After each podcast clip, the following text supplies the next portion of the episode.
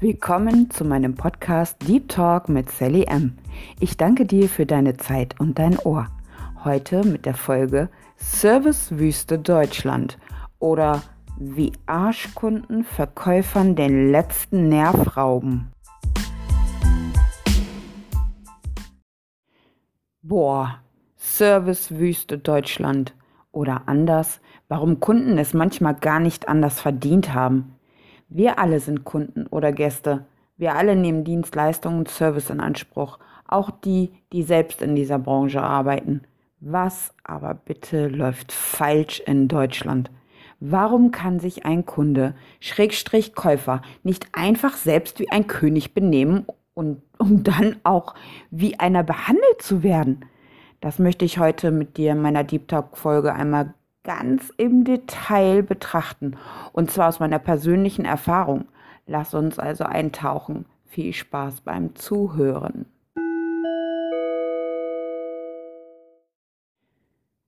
Bevor ich nun weiter erzähle, schauen wir uns doch einfach mal an, was Wikipedia zum Thema Servicewüste zu sagen hat. Ich lese dir vor. Servicewüste ist ein Schlagwort aus dem Bereich Management, das von Hermann Simon im Spiegel Nummer 51 aus dem Jahr 1995 geprägt wurde. Mann, oh Mann. Es bezeichnet das völlige Fehlen akzeptabler Dienstleistungen. Es wird verwendet, um beispielsweise ein Land, eine Region oder einen Bereich zu beschreiben, wo generell der Dienstleistungssektor oder speziell die Aufmerksamkeit gegenüber Kunden und Klienten schwach, schlecht oder gar nicht entwickelt ist. Der Begriff ist entsprechend negativ behaftet. Der Begriff wird gerne für Deutschland verwendet. Hintergrund ist, dass viele Unternehmen nach dem Kauf eines Produktes keinerlei weitere Services anbieten und keine Kundenwünsche berücksichtigen. Dazu können Reparaturen und Wartungen im Allgemeinen gezählt werden. Diese werden nur gegen die Einrichtung, Entrichtung und was auch immer weiterer Gebühren vorgenommen. Soweit dazu, was eigentlich dieses Unwort äh, für Deutschland geprägt hat. ist Es nicht zu fassen. Ich beginne heute mit einer kleinen Geschichte für dich.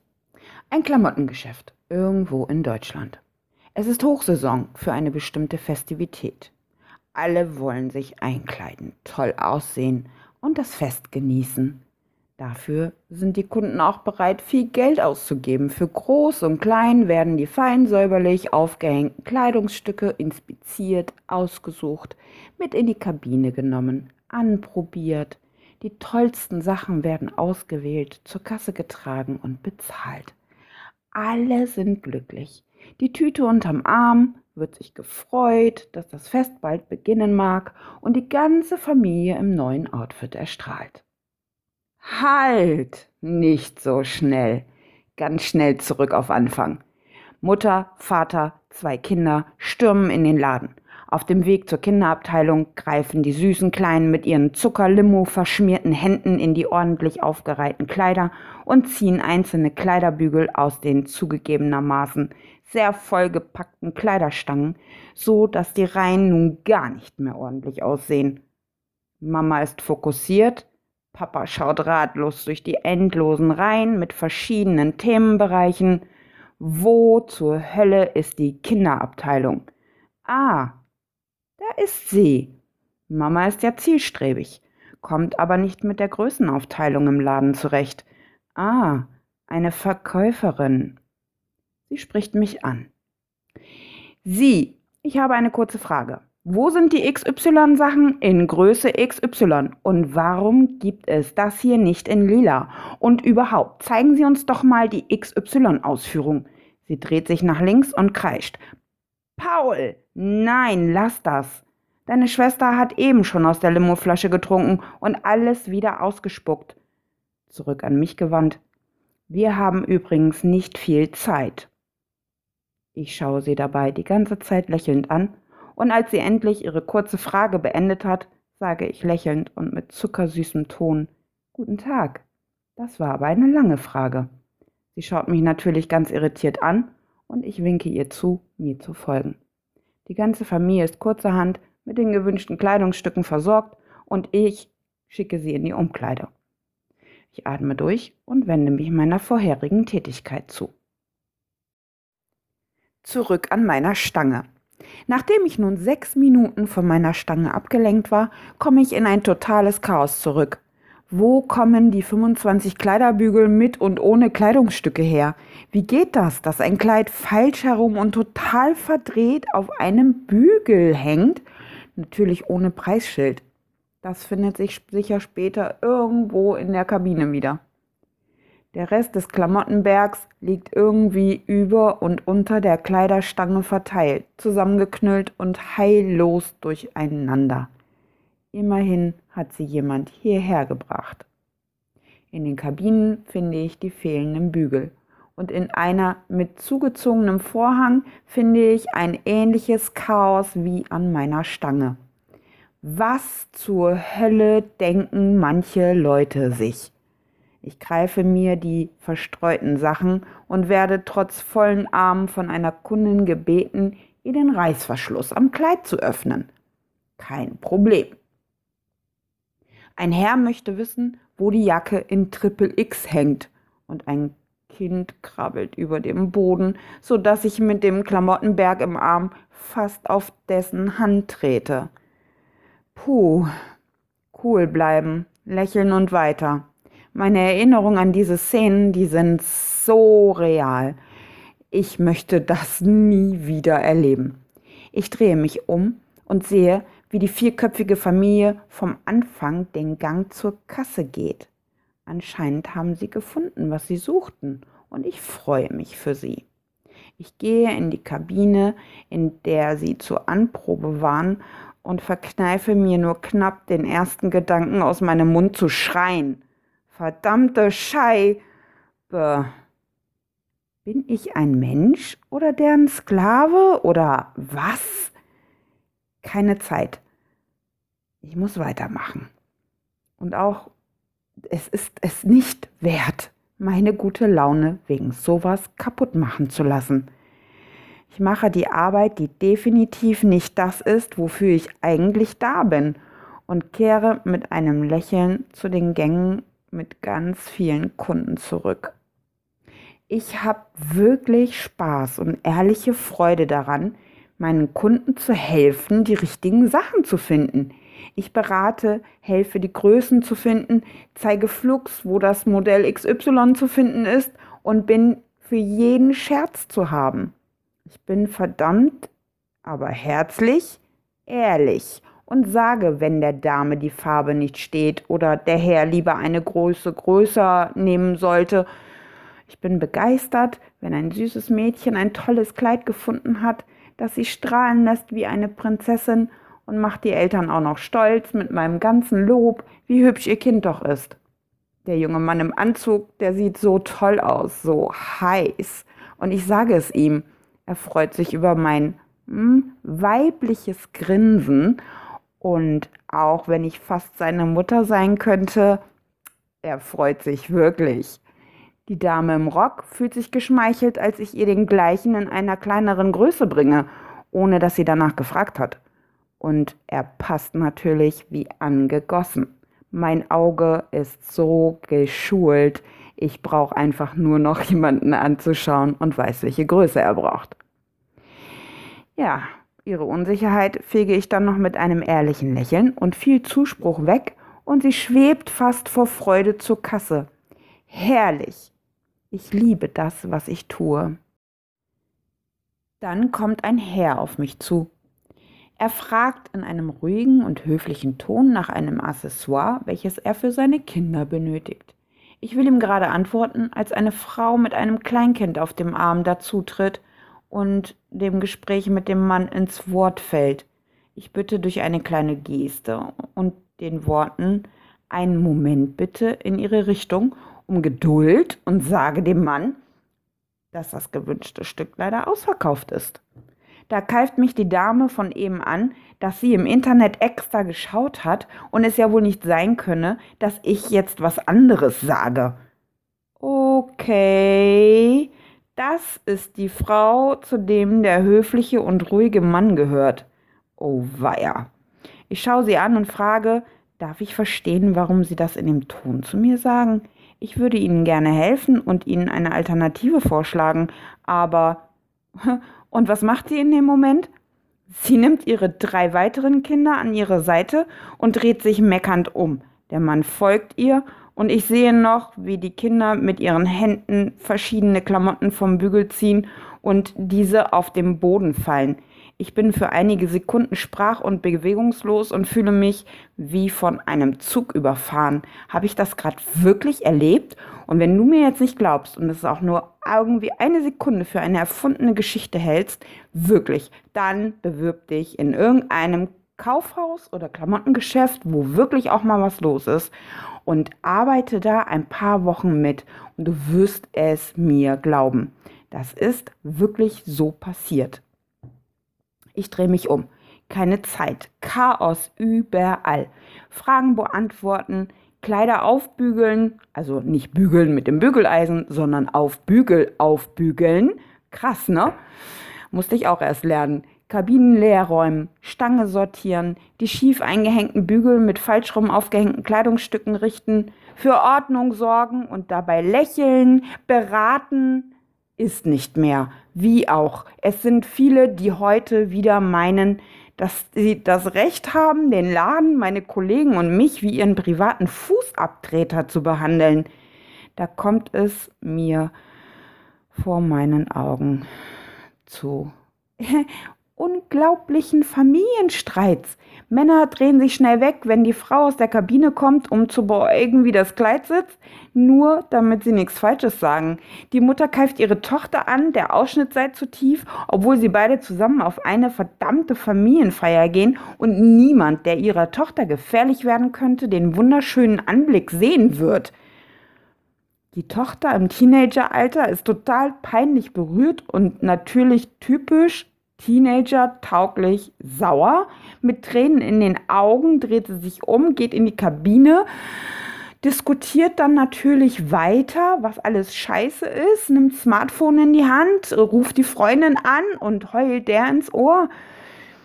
Ich blicke während dieser Arbeit in die Abgründe zwischenmenschlicher Beziehungen. Und das, weil alle so toll angezogen sein wollen zum Fest. Unfassbar. Leute, was ist los mit den Menschen, die sich beschweren, Deutschland wäre eine Servicewüste? Hier gibt's ganz ehrlich ganz andere Probleme, über die man sich mal klar werden muss. Ja, es gibt definitiv Menschen, die nicht in diesem Metier arbeiten sollten. Dienstleistung, Servicegedanke, Gastgeberqualitäten, das muss einem im Blut liegen. Aber, just to let you know, Verkäuferprovisionen gibt es nicht überall.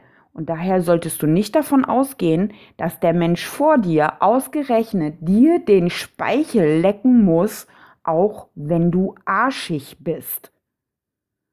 Und was bitte wirklich und ernsthaft, willst du Fremden zeigen, wie du im selbstgemachten Stress, selbst ausgesucht, mit Freunden und Familie umgehst? Chill doch einfach mal oder verzichte auf den Stress für dich und alle anderen. Ich habe den größten Respekt für alle Verkäufer und Verkäuferinnen da draußen, die das jeden Tag machen. Ich habe nur zum Spaß und aus Neugier sechs Wochen sozusagen in einem Projekt in der Bekleidungsbranche gearbeitet und bin kuriert. Das ist ein verdammt harter Job. Die meisten arbeiten für den Mindestlohn und du kannst dir, außer du arbeitest oder hast es in der Vergangenheit vielleicht selbst gemacht, so als Modeberater gearbeitet, du kannst dir das gar nicht vorstellen, wie sehr diese Arbeit den Körper und den Geist fordert. Die Kleider wegzusortieren erfordert Kraft in den Armen und belastet den Rücken so sehr. Ich habe die ersten Tage so gelitten. Die oberen Kleiderstangen zu erreichen, natürlich noch zusätzlich. Bücken, strecken, beugen, lächeln, schnell mal eben von A nach B laufen, 10.000 bis 15.000 Schritte in 8 bis 10 Stunden sind garantiert keine Seltenheit. Und dazu dann noch der Druck von oben. Zu wenige Mitarbeiter, weil buckeln kann einfach nicht jeder.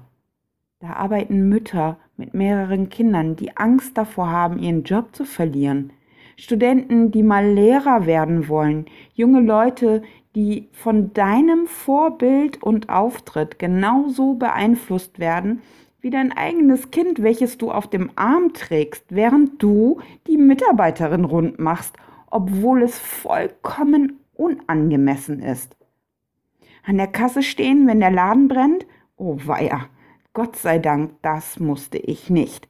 Ich habe ja mal einen eigenen Laden gehabt und kann ganz ehrlich sagen, natürlich so mit als Geschäftsführerin des eigenen Ladens kann man dann einfach auch noch mal ganz anders reagieren und vor allen Dingen es war wirklich so ein ja, Luxusgeschäft in Anführungsstrichen, wo ich sagen kann, dass die Leute per se sich schon mal anders benommen haben. Aber grundsätzlich auch da habe ich solche Dinge erlebt, wie arschig Menschen sein können. Also an der Kasse in diesem Laden hätte ich niemals arbeiten wollen. Arbeit im Akkord und dann noch Kunden, die über Rabatte wegen einem Staubkorn an der Kleidung oder wegen der falschen Farbe diskutieren, Umtauschaktionen, die natürlich Zeit und Nerven aller Beteiligten rauben, Frau Königin und Herr König, denen es nicht schnell genug geht, oder deren Kinder genervt von dem stundenlangen Einkaufen sind und endlich nach Hause wollen, und die ewigen Nörgler und Arschgeigen, die sich wie immer in der Reihe vordrängen wollen, herzlichen Glückwunsch. Wenn du das nicht acht bis zehn Stunden am Tag ertragen musst und das für 9,19 Euro oder vielleicht maximal 10 Euro die Stunde, brutto wohl bemerkt.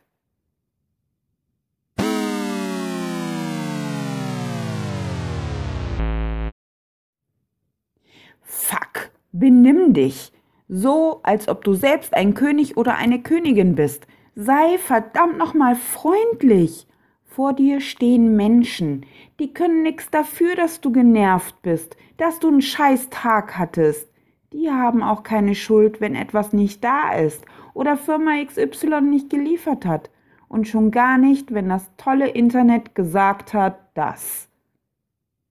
Und benimm dich so, wie du selbst behandelt werden willst. Du hinterlässt auch einen Eindruck und deine Visitenkarte. Mann und Frau sieht sich immer zweimal im Leben. Und dein Karma fickt dich, wenn du scheiße bist. Merk dir das. Und wenn du wenige Mitarbeiter siehst, dann sei noch freundlicher zu diesen wenigen. Die baden das nämlich aus, wenn Kollegen krank sind oder einfach nicht mehr kommen, weil die Arbeit schon ohne solche Arschkunden anstrengend genug ist. Ja, du bezahlst für deine Einkäufe. Aber du hast nicht das Recht, die Menschen, die dir eine angenehme Atmosphäre schaffen sollen und zu 98 Prozent auch wirklich wollen, als deine Sklaven anzusehen. Wenn du dich ganz normal benimmst und einfach zwei Handgriffe mehr übernimmst, dann kann ein Modeberater, Verkäufer oder wie auch immer diese Jobtitel auch heißen mögen, auch dir wirklich Beratung geben, wenn du sie mal brauchst. Und wenn du sie nicht brauchst, braucht sie ein anderer. Der ältere Herr braucht einfach mehr Hilfe als du. Ja, es gibt immer zwei Seiten der Medaille. Das stimmt. Ich weiß jetzt aber, dass es ziemlich vermessen und mordspositiv von mir war, wie ich an die Sache rangegangen bin und anfangs sogar dachte, wie doof diese Kurzzeitkollegen sind, dass die so negativ sind und lustlos auf mich wirkten. Ich konnte ja wieder gehen, die bleiben dort und ich hoffe nur für sie und wünsche Ihnen natürlich einfach nur tolle Kunden, die Ihnen nicht die Arbeit noch unnötig schwer machen. Ich bin selbst ein äußerst kritischer Kunde und Gast und verzichte lieber auf Beratungen, wenn ich nicht spüre, dass jemand seinen Job gerne macht oder ohnehin schon überfordert ist. Es gibt für jeden genug Wege, seinen eigenen und persönlichen Unmut über Missstände an der richtigen Stelle zu eskalieren und sich selbst nicht so wichtig zu nehmen. Kann sich jeder übrigens bei den wirklich erfolgreichen und reichen abschauen. Understatement heißt das. Understatement statt Nase hoch. Nur weil du mal der König oder die Königin bist, steht nämlich auch dir. Und ich wünsche allen Dienstleistern nette Kunden und allzeit gute Laune, die sie ihren Job gut machen lässt und die Servicewüste Deutschland jeden Tag ein wenig besser werden lässt. In einer anderen Folge werde ich dir dann gerne über meine langjährige Erfahrung in der Gastron Gastronomie erzählen. Da gibt es noch viel mehr Geschichten aus meinem Nähkästchen. Ich freue mich auf jeden Fall auf dich.